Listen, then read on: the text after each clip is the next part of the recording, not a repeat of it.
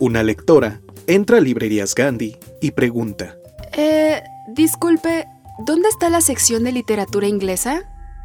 Pasando estos dos estantes, uno a la izquierda y después hasta el fondo. Gracias. Disculpe, ¿la sección de literatura inglesa? ¡Sígase derecho! ¡Por este pasillo! ¡Ah! ¡Nos disparan! ¡Cúbrete! ¡Ah!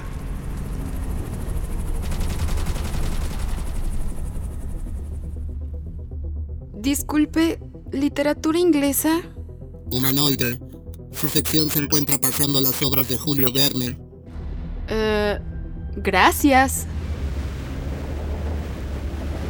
Disculpe, señor, ¿usted me puede atender?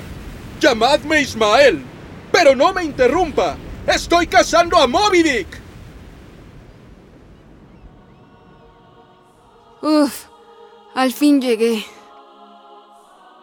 En este podcast te traemos muchos mundos literarios. Encuentra el tuyo. Esto es Desde el Librero, el podcast de Librerías Gandhi. Sigue leyendo, sigue escuchando.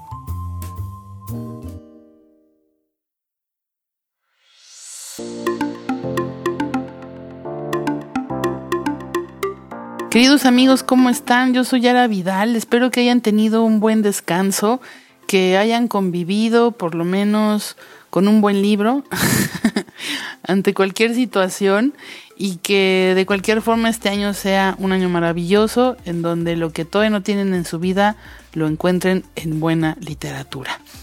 Les voy a hacer la siguiente pregunta. ¿Cómo afrontan las pérdidas? ¿Cómo es que sienten los dolores? ¿Qué hacen con ellos? Pues Hoy les voy a hacer una propuesta de qué pueden hacer con ellos, como el poemario llamado Adiós al frío que Elvira Sastre publicó con Seis Barral por Editorial Planeta. Ella nos contó por qué escribe y quiénes son sus escritores fundamentales. Irma Gallo nos va a hacer una presentación al respecto. Ya que estamos muy poéticos, haremos la introducción a la sección de poesía La Jiribilla del poeta y nuestro amigo Julio Trujillo. Y en nuestra sección de literatura infantil, Rodrigo Morlesín nos trae unas buenasas recomendaciones fabulosas. Como es inicio de año, no podíamos dejar pasar la oportunidad de mostrarles lo que el futuro les depara y por eso les preparamos unos horóscopos literarios que no se pueden perder. Nuestros clásicos culturales y las reseñas literarias también nos acompañarán en este episodio. Comenzamos. Y ahora, la entrevista con Elvira Sastre.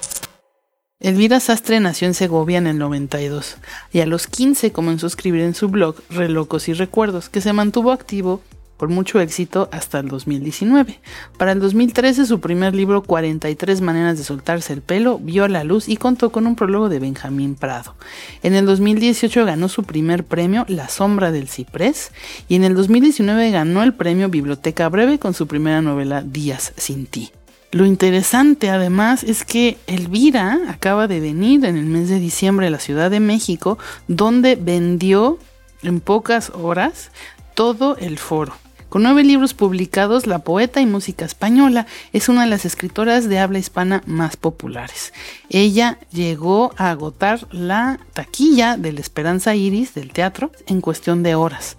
La gira que, con la cual vino presenta el disco Ya nadie conocerá nuestra historia. Ella combina la música de Manu Miguel con su poesía y se lanzó en formato USB con material inédito de sus presentaciones. A continuación, Irma Gallo nos va a contar un poquito más de ella, nos va a leer algo de su poesía y posteriormente escucharemos la entrevista que realicé.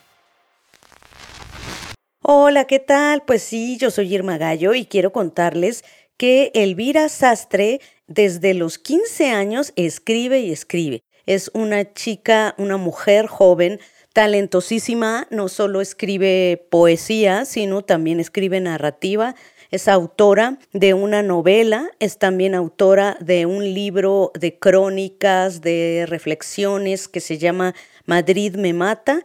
Ambos están publicados por Six Barral.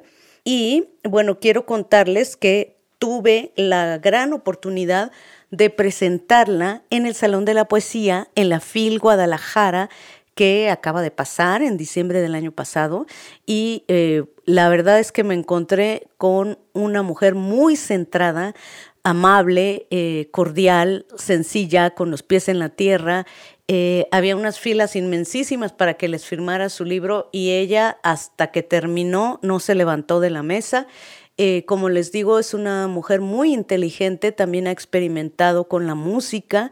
Entonces, creo que Elvira Sastre es un personaje muy importante de nuestros tiempos, un un personaje tal cual de nuestros tiempos, porque nació del blog, aunque ella desde niña escribe y le gusta la literatura y lee y todo ello, pero creo que es un personaje muy de nuestros tiempos porque surgió a partir de la escritura de un blog y ahora ya ha publicado varios poemarios, como les digo, una novela que se llama Día sin ti y este libro maravilloso que ojalá puedan encontrar, que se llama Madrid me mata, que son sus experiencias en esta gran ciudad que es Madrid.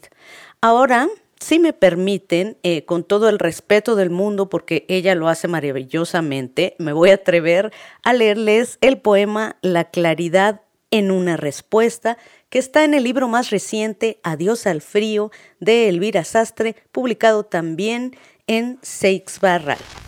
La claridad en una respuesta. Esto es lo que puedo ofrecerte.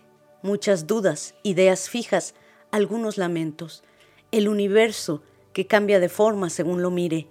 Esto es todo, la prisa y la calma, ganas de hacerte reír, sin saber por qué y ser así incierta, cambiante, una enredadera que crece por tus paredes cuando sales de la habitación. Esto soy, luz cuando la apago, fuego cuando me enciendo, silencio frente al ruido, angustia cuando el tiempo avanza más rápido que yo y no consigo alcanzarlo. Esto que ves es lo que existe, una lucha constante entre mis dos orillas, en la que nadie vence nunca.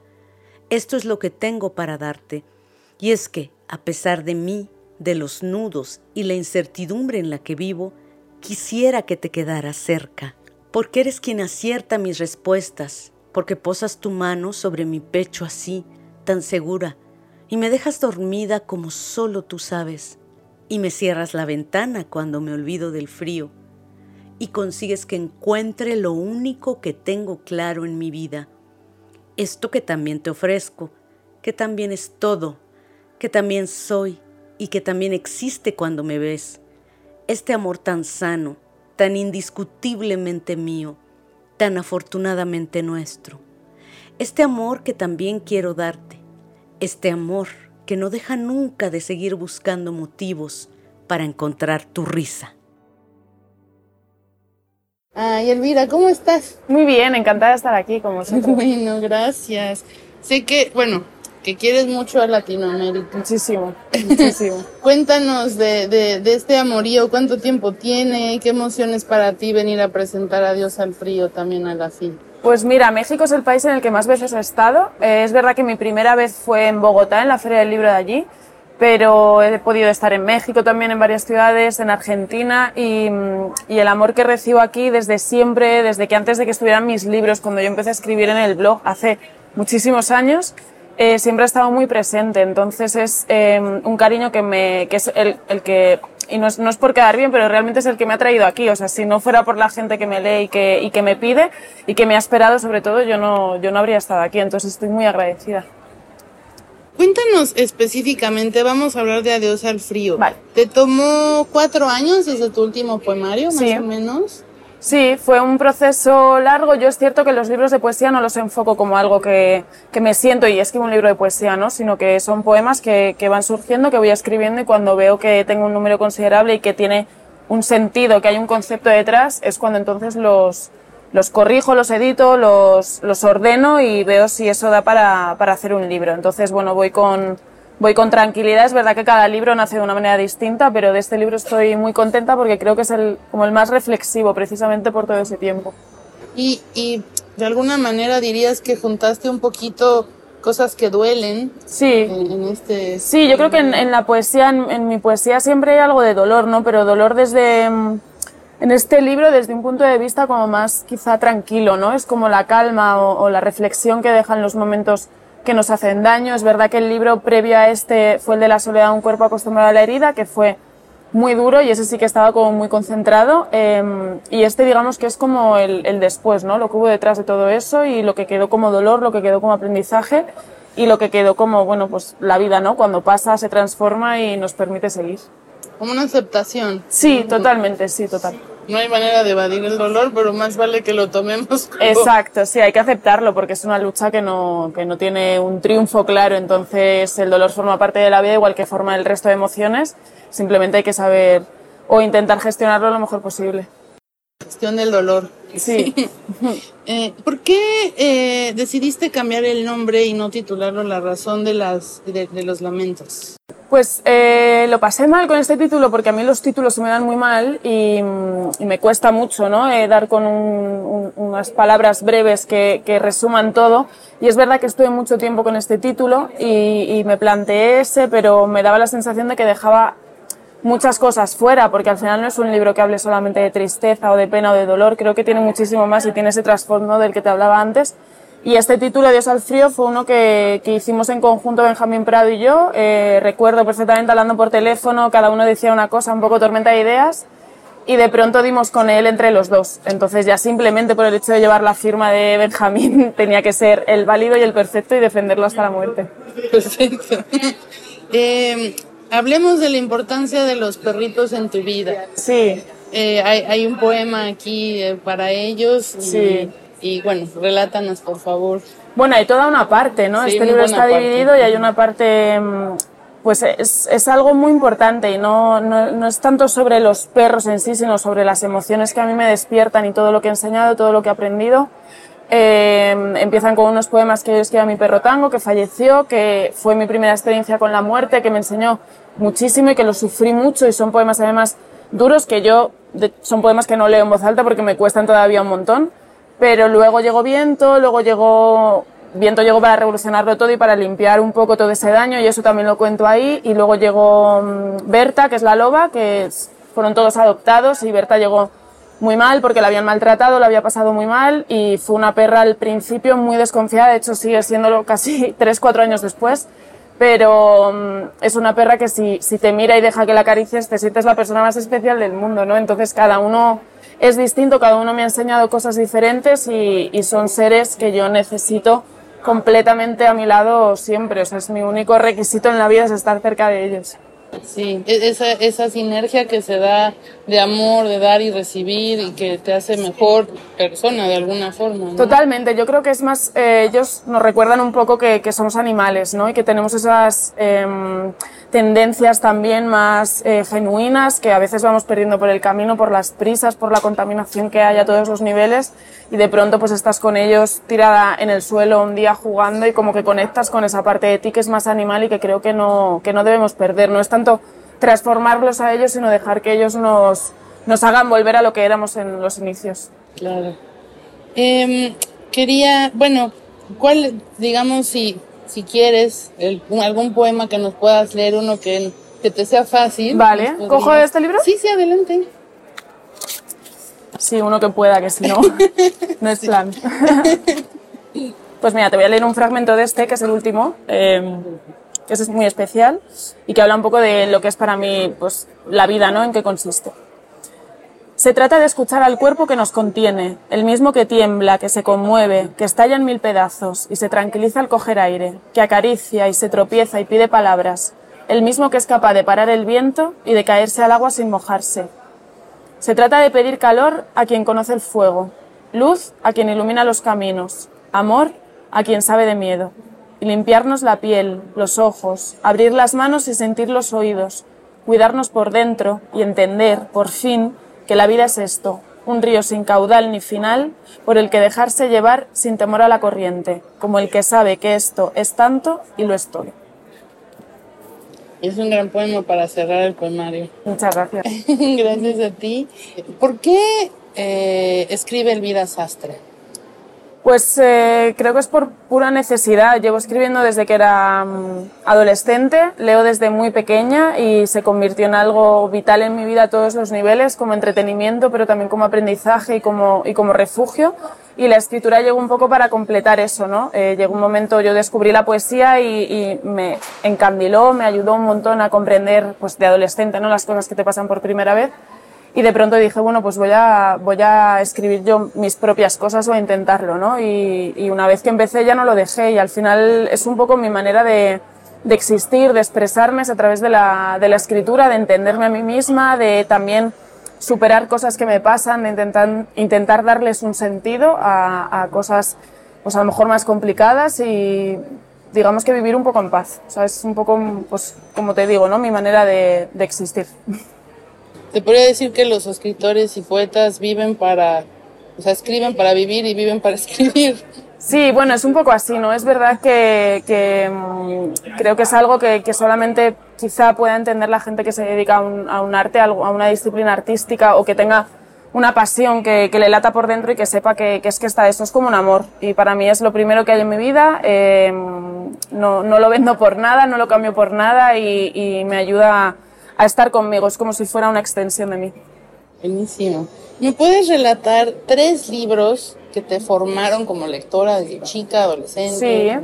Wow, me cuesta tres libros solo, pero te o diría, sí, te diría a nivel eh, de poesía las rimas de Becker cuando las descubrí en el instituto, porque creo que nos pasa a muchos poetas que, que Becker es un poco el que abre la puerta a, a una poesía quizá más comprensible que nos nos ayuda a entrar en ella de una manera fácil.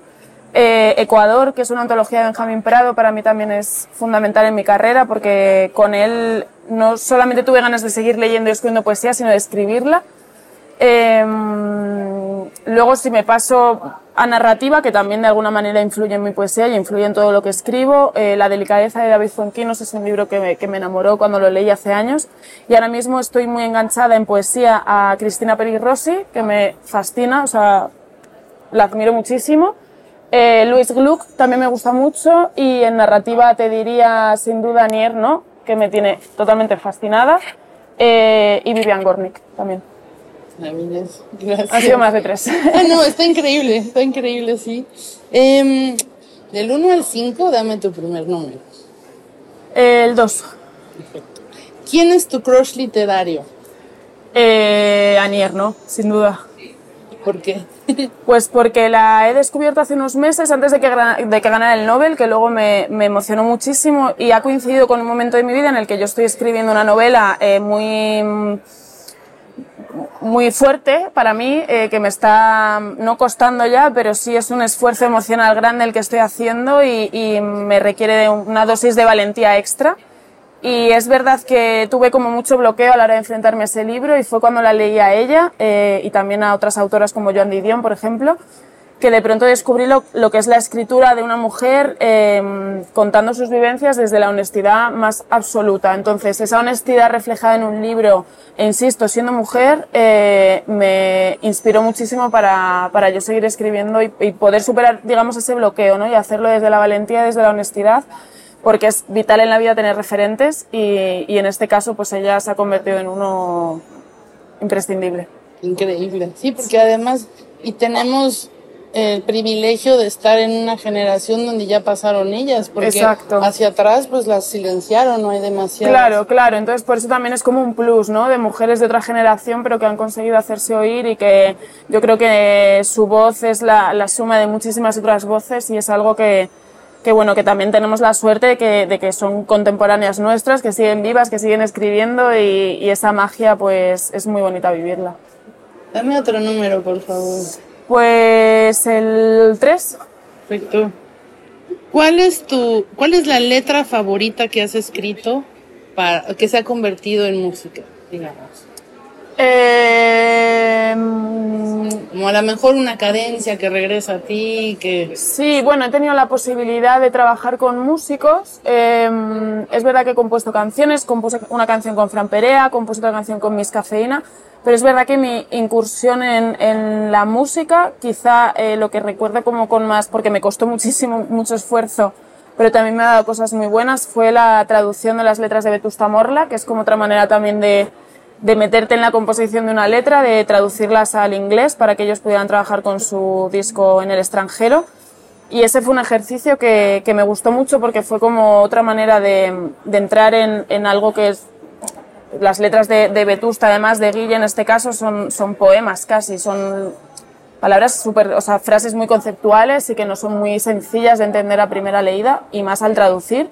Y fue como otra manera de entrar en poemas de otros, eh, igual que hago con mi faceta de traductora, eh, pero respetando muchas normas que, bueno, fue interesante y aprendí mucho. Otro número, por favor. Pues el 5. Buenísimo. Eh, ¿A qué personaje literario le confiarías tus secretos? Eh, pues yo creo que a todos los que te he nombrado, pero, pero te diría a Benjamín Prado seguro, porque aparte de maestro literario es, es amigo, eh, me ha ayudado desde el principio, escribió el prólogo de mi primer libro cuando yo no era para nada conocida, me abrió muchísimas puertas y es la persona a la que le sigo mandando todos mis libros, ya sea de poesía o sea de narrativa, se los mando antes a él para que me los corrija, los leamos juntos y me, y me siga enseñando y sigo aprendiendo muchísimo de él, entonces a él le, le confiaría mi vida. Muchísimas gracias. A vosotros, un placer. un placer igual. Somos mujeres. Miradnos. Somos la luz de nuestra propia sombra, el reflejo de la carne que nos ha acompañado, la fuerza que impulsa a las olas más minúsculas. Somos el azar del oportuno, la paz que termina con las guerras ajenas, dos rodillas arañadas que resisten con valentía. Miradnos. Decidimos cambiar la dirección del puño porque nosotras no nos defendemos, nosotras luchamos. Miradnos. Somos también dolor. Somos miedo. Somos el tropiezo de otro que pretende marcar un camino que no existe. Somos también una espalda torcida, una mirada maltratada, una piel obligada. Pero la misma mano que alzamos abre todas las puertas. La misma boca con la que negamos hace que el mundo avance. Y somos las únicas capaces de enseñar a volar a los pájaros. Miradnos. Somos música, inabarcables, invencibles, incontenibles, inhabitables, luz en un lugar que aún no es capaz de abarcarnos, vencernos, contenernos, habitarnos. Porque la belleza siempre cegó los ojos de aquel que nos sabía mirar. Nuestro animal es una bestia indomable que dormía tranquila hasta que decidisteis abrirle los ojos con vuestros palos, con vuestros insultos, con este desprecio que, oídnos, no aceptamos. Miradnos, porque yo lo he visto en nuestros ojos, lo he visto cuando nos reconocemos humanas, en esta selva que no siempre nos comprende, pero que hemos conquistado. He visto en nosotras la armonía de la vida y de la muerte, la quietud del cielo y del suelo, la unión del comienzo y del fin, el fuego de la nieve y la madera, la libertad del sí y el no, el valor de quien llega y quien se va, el don de quien puede y lo consigue. Miradnos y nunca olvidéis que el universo y la luz salen de nuestras piernas, porque un mundo sin mujeres no es más que un mundo vacío y a oscuras. Y nosotras estamos aquí para despertaros y encender la mecha. En breve, la jiribilla sección de Julio Trujillo. Hola, soy Julio Trujillo y quiero contarles que este 2023 trae una gran buena noticia y es que la obra del poeta español Miguel Hernández ya es de dominio público, ya es de todos nosotros, sus derechos han sido liberados. Es una gran noticia porque Miguel Hernández, como ustedes saben, es un poeta muy popular, eh, que antes encontrábamos en ediciones como Cátedra y algunas otras y que ahora ya cualquier editor puede hacer uso de su extraordinaria poesía. Nacido en 1910 y muerto muy joven en 1942, después de pasar por una serie de cárceles franquistas, eh, la obra de Miguel Hernández a partir de este año va a poder ser leída, editada y publicada por quien esté interesada en el autor de libros tan importantes como Viento del Pueblo, El rayo que no cesa, El hombre acecha y la celebérrima Nanas de la cebolla. Ah, recordémoslo, leámoslo, ya es nuestro, como debe ser todo poeta. Y yo quiero dejarles una probadita, un poema suyo de adolescencia, incluso previo a su primer libro, que es Perito en Lunas. Y este poema se titula Limón. Oh, limón amarillo, patria de mi calentura, si te suelto en el viento, oh limón amarillo, me darás un relámpago en resumen. Si te sobo la punta de mi índice, oh limón amarillo, me darás un chinito coletudo y hasta toda la china, aunque desde Los Ángeles contemplada. Si te hundo mis dientes, oh agrio, mi amigo, me darás un minuto de mar. Con esta pequeña probada, agria, cítrica probadita del gran Miguel Hernández, los dejo y espero que podamos acceder más a su lectura a partir de este 2023. Lectores y lectoras, un nuevo año se asoma ante nuestros ojos. Si desean saber qué les deparan los astros para este 2023, traemos para ustedes los horóscopos literarios de Gandhi. Pongan mucha atención y comiencen esta vuelta al sol con su lectura de la suerte. Aries, tú no haces otra cosa más que trabajar. Ya mereces un descanso, ¿no crees? Aprovecha para conocer nuevos lugares. Vete con tu pareja a algún pueblo mágico, Comala, por ejemplo. Solamente te recomiendo no preguntar por un tal Pedro Páramo. Por cierto, ya devuelve ese libro que te prestaron. Lectura de la suerte. El llano en llamas de Juan Rulfo.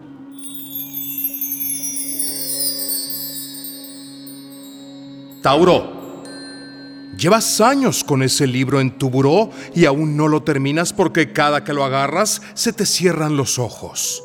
Sí, sabemos que toda la vida es sueño.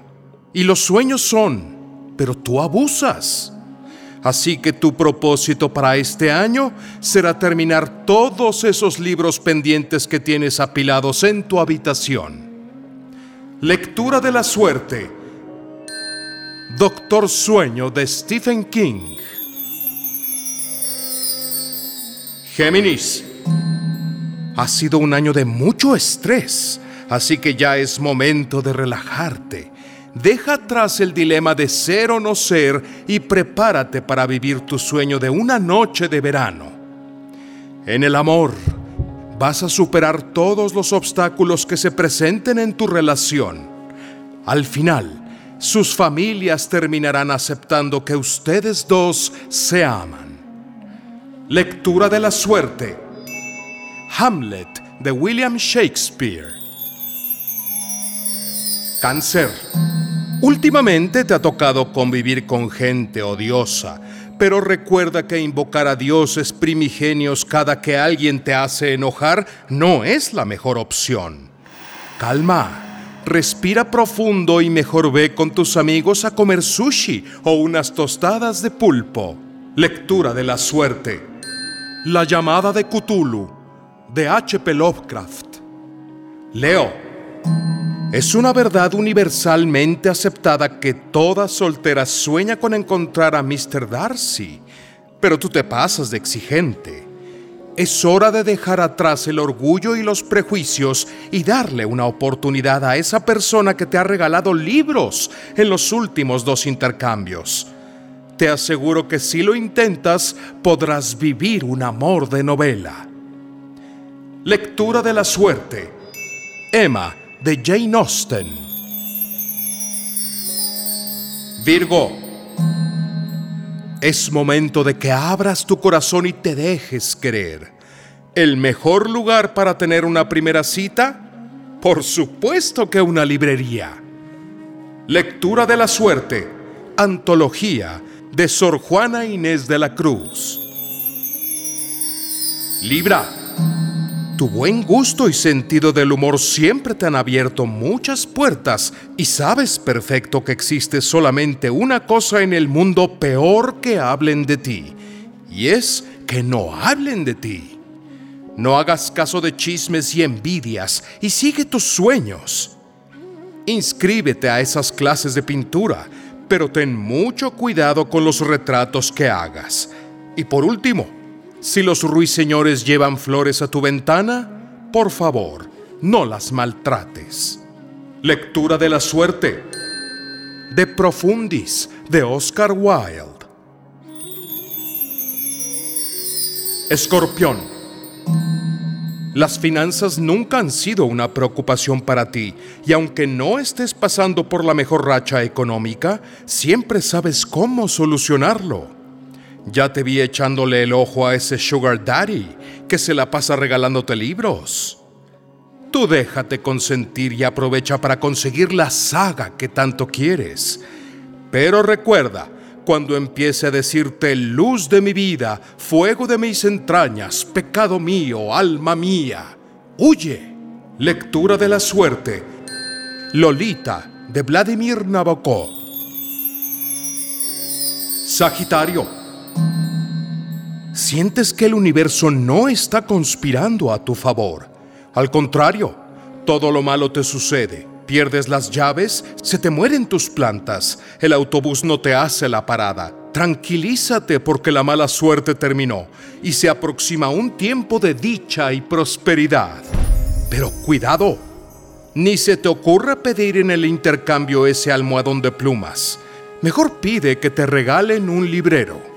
Lectura de la suerte. Cuentos de la selva de Horacio Quiroga. Capricornio.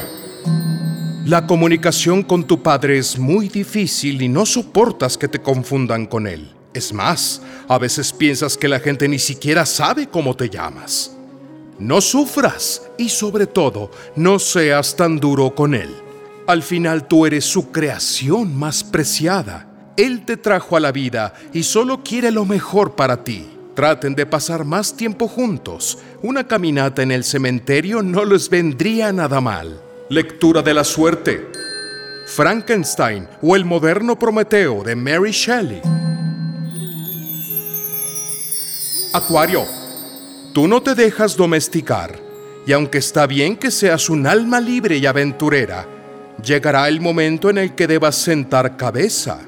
Te da miedo la responsabilidad de cuidar de alguien y te cuesta trabajo confiar en las personas. Solo recuerda que lo esencial es invisible a los ojos. Este año conocerás nuevos amigos y viajarás mucho. Si decides experimentar con un nuevo pasatiempo, te recomiendo pensar en la jardinería. Lectura de la suerte. El Principito de Antoine de Saint-Exupéry. Piscis. Este año por fin encontrarás el amor y será de esos encuentros predestinados. Permanece atento a tu alrededor, porque podría estar en cualquier parte. La banca de un parque, la parada de autobús, el vagón del metro. ¿Cómo reconocerás a esa persona especial? Fácil. Traerá un libro entre sus manos y cuando se encuentren podrás decirle, andábamos sin buscarnos. Lectura de la suerte. Historias de cronopios y de famas de Julio Cortázar. Gandhi, siempre al servicio de la comunidad literaria. A continuación, escucharemos las recomendaciones de Rodrigo Morlesi. Hola a todas, hola a todos. Pues estamos aquí para platicar de libros para niños, pero no cualquier libro para niños. Hoy les traigo tres super novedades, eh, muy diferentes entre ellas, pero que valen muchísimo, muchísimo la pena. Eh, hoy les traigo algo de animales, algo de poesía y uno más con tres deseos que les va a volar la cabeza. Pero primero, ¿qué harían ustedes si tuvieran tres deseos? ¿Qué harían ustedes si fueran equilibristas? ¿Y qué harían ustedes si fueran su animal favorito? Bueno, pues estos tres libros resuelven un poco de este misterio. El primero, Super Animales, así pegado, Super Animales, de Half Bob, publicado por Anaya. Resulta que este libro tiene muchísimos datos curiosos y sorprendentes, anécdotas sobre el mundo animal. Por ejemplo, eh, a ver, busquemos una al azar. Em, el avestruz corre tan deprisa como los caballos de carreras. El avestruz es un ave que solo tiene dos dedos en cada pata, pero uno de ellos es muy grueso y le permite un buen apoyo en la pisada. Gracias a esto y a unos huesos fuertes, unas patas largas y musculosos, corre muy rápido que, por ejemplo, son como 40 kilómetros por hora con velocidades punta de 100 kilómetros por hora. Pero no solo tiene datos así de, extraños, interesantes y que no conocíamos, sino que también está acompañado por viñetas súper divertidas, súper, súper divertidas. Habla sobre las ballenas, habla sobre la comadreja, las cucarachas, muchísimos, muchísimos animales y es muy divertido. Si les gustan los animales a ustedes o a las niñas y los niños que conocen, tienen que ver este libro que está súper divertido. Tiene más de 110 páginas de pura locura animal que les va a sorprender, estoy seguro. Así, este Super Animales, las anécdotas más curiosas de los animales, publicado por Anaya y está escrito e ilustrado por Half Bob. El segundo, el segundo, ¿cuál es cuento segundo? Este que tengo en mis manos, aunque ustedes no lo puedan ver, se llama El equilibrista de Martín León Barreto y está publicado por Alboroto Ediciones de México. Eh, y es un libro súper apaisado, súper horizontal, porque justamente le da sentido al equilibrista. En las guardas se ven una, mano, unos dedos que sostienen un hilo delgadísimo y que al cambiar de página uno se da cuenta que se suelta ese hilo y comienza diciendo, el sonar de los clarines anuncia su llegada.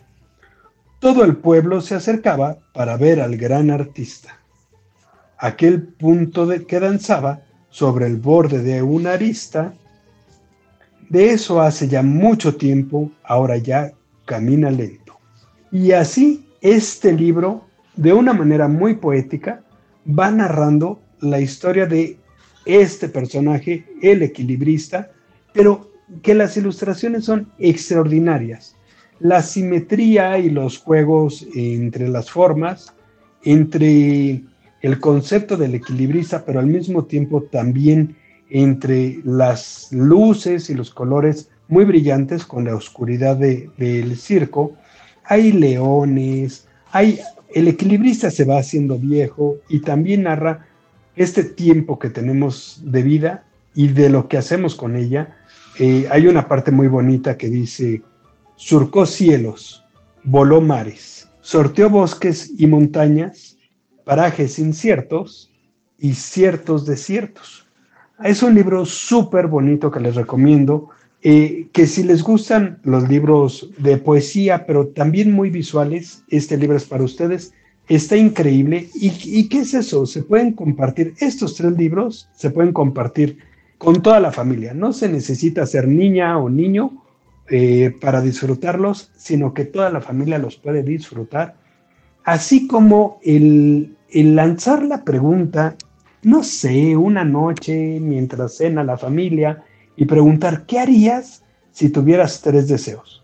Bueno, pues esa pregunta se la hizo Bev y publicó con historias gráficas de Editorial Océano el libro Tres Deseos, un cuento de hadas punk. Y como si Bev me hubiera leído la mente, me cumplió el deseo de hacer un libro sobre tres deseos.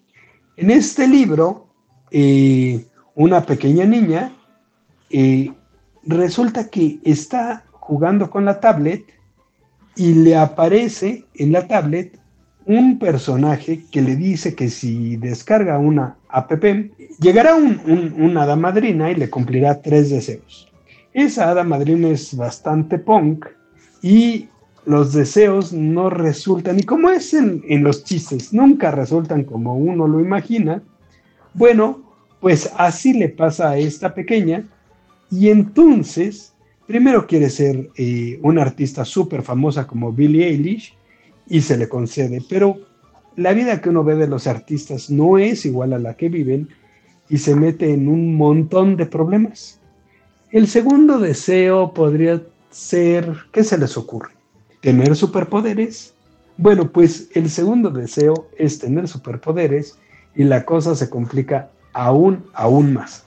Es súper divertido, tiene muchísimas referencias, bromas, eh, incluso me parece que veo a Bev entre sus páginas, entre los cuadros, encerrado en los cuadros de las viñetas, y está muy divertido y no deja de poner temas importantes sobre las páginas, cómo los medios tratan a los artistas y la vida de los artistas, como a los niños, ¿no? ¿Qué pueden y qué no pueden hacer? Es un libro súper divertido, es un cómic que funciona para niños que, que empiezan a leer cómics, pero también para adolescentes y para adultos porque está súper entretenido y se los recomiendo muchísimo.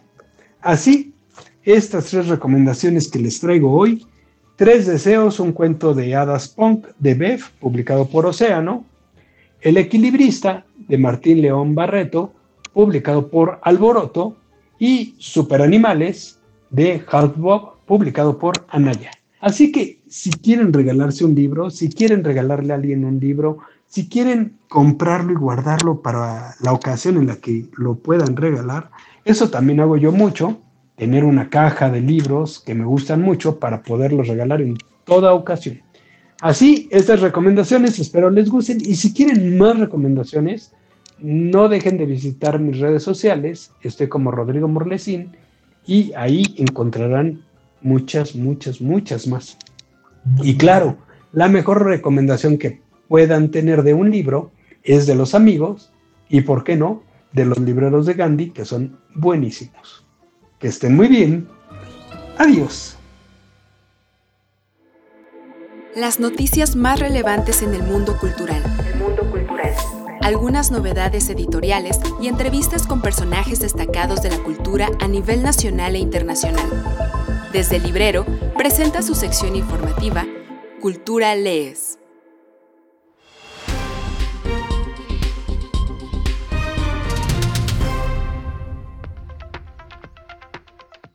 se da a conocer el ganador del premio Mauricio Achar Literatura Random House 2022. Con la novela El lado izquierdo del corazón, Cristian Lagunas Gamero se convirtió en el octavo ganador del premio Mauricio Achar Literatura Random House 2022. Además de la publicación de la novela en septiembre del siguiente año y de su presentación en la Feria Internacional del Libro de Guadalajara 2023, el premio para Lagunas Gamero también consta de 150 mil pesos. El jurado estuvo integrado por las y los escritores Alaide Ventura, ganadora del premio en 2021, Fernanda Melchor y Emiliano Monge, así como Francisco Goñi, representante de Librerías Gandhi, y el editor Andrés Ramírez como representante del sello Random House de Penguin Random House. Estén atentos a la convocatoria para la próxima edición, que se dará a conocer a principios del año 2023. Manden su novela. Entrevista a Juan Tallón.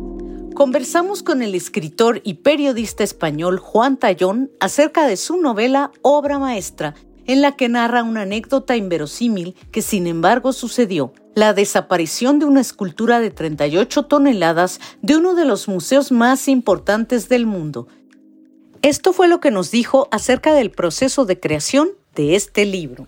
Me pareció que, quizás, eh, si enfocaba el libro como una gran biografía de un personaje que no puede tomar la voz porque es de acero corte, eh, y por lo tanto eh, hay que acudir a terceros que nos hablen, que nos hablen o nos cuenten algo de ella, digamos que podía estar dando con la, con la forma. Si quieres continuar escuchando la entrevista, la puedes ver completa en nuestro canal de YouTube de Revista Más de Librerías Gandhi y también en la revista en línea y en la versión impresa. También puedes ver la entrevista completa en nuestro canal de YouTube de Revista Más de Librerías Gandhi.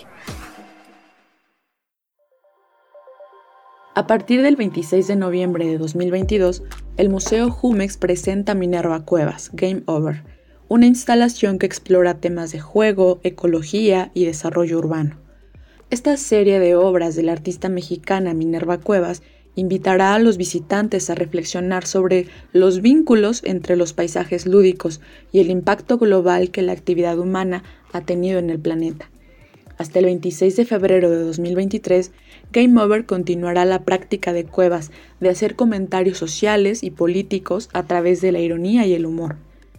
La instalación gira en torno a una escultura participativa en forma de mamut, 200 mamuts, casi 25 camellos, 5 caballos, realizada con la práctica artesanal mexicana de la cartonería.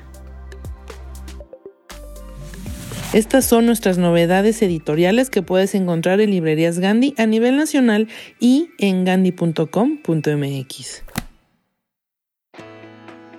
Conoce las novedades literarias que Editorial Universitaria, Universidad Autónoma de Nuevo León, tiene para ti. Si entre tus propósitos de año nuevo se encuentra leer más, te recomendamos ampliamente las novedades de la editorial universitaria Casa del Libro de la Universidad Autónoma de Nuevo León. La espera y la memoria de Adriana Dorantes, Mariposa Negra, Diagnóstico, Tumor Cerebral de Mónica Mateos, Cerezas en París de Magali Velasco son algunos de los nuevos títulos que puedes disfrutar y adquirir en tiendacasadelibro.uanl.mx.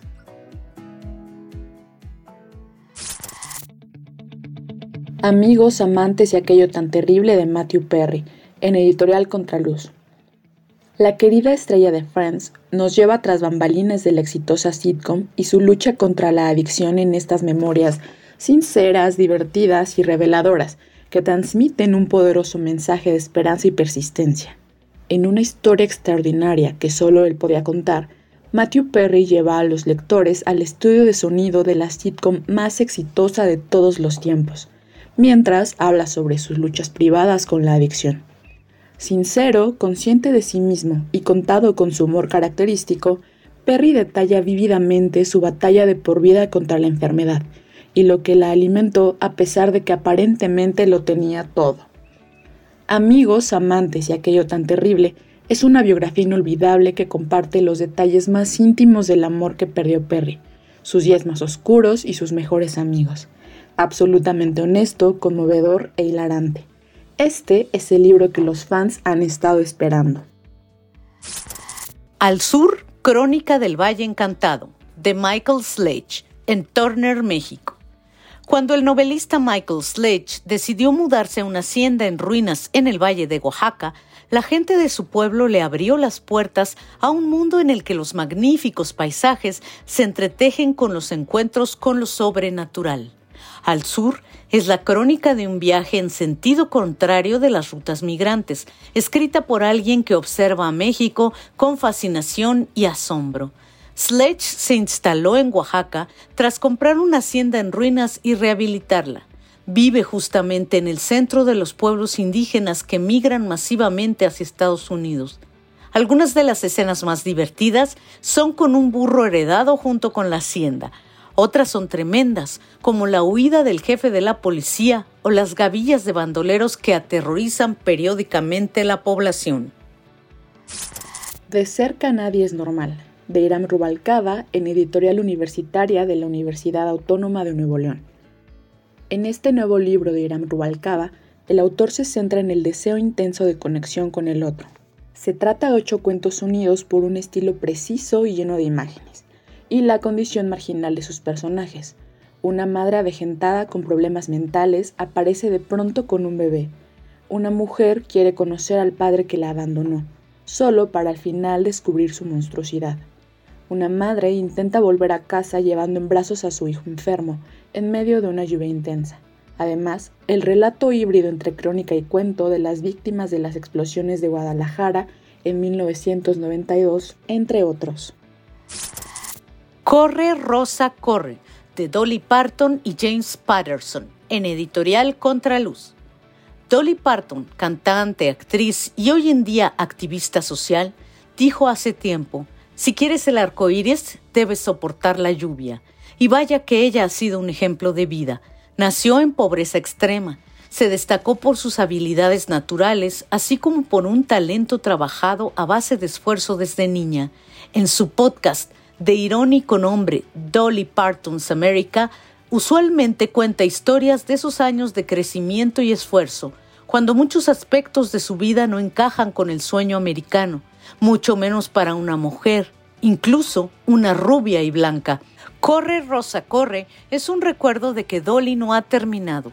En esta novela, la legendaria Parton cuenta la historia de una joven cantante de country y su relación con una cantante retirada. Gracias amigos por acompañarnos. Los esperamos en el capítulo 54 donde vamos a platicar con Alejandro Magallanes. No olviden, por favor, darnos like cuando vean nuestras redes en arroba revista más, arroba librerías Gandhi. Gracias por participar y decirnos a quién quieren escuchar dentro de nuestro podcast. Por favor, califiquen nuestros programas dentro de las diversas plataformas donde nos escuchan. Y ya saben que pueden entrar a revistalemas.mx a ver nuestra revista del mes, a nuestro sitio cultural Más Cultura .mx donde pueden ver diario, noticias, reseñas, novedades, adelantos de novelas, de libros y nuestro canal de YouTube es Revista Alemán de Librerías Gandhi. Nos escuchamos muy pronto, gracias por estar con nosotros. Hasta pronto.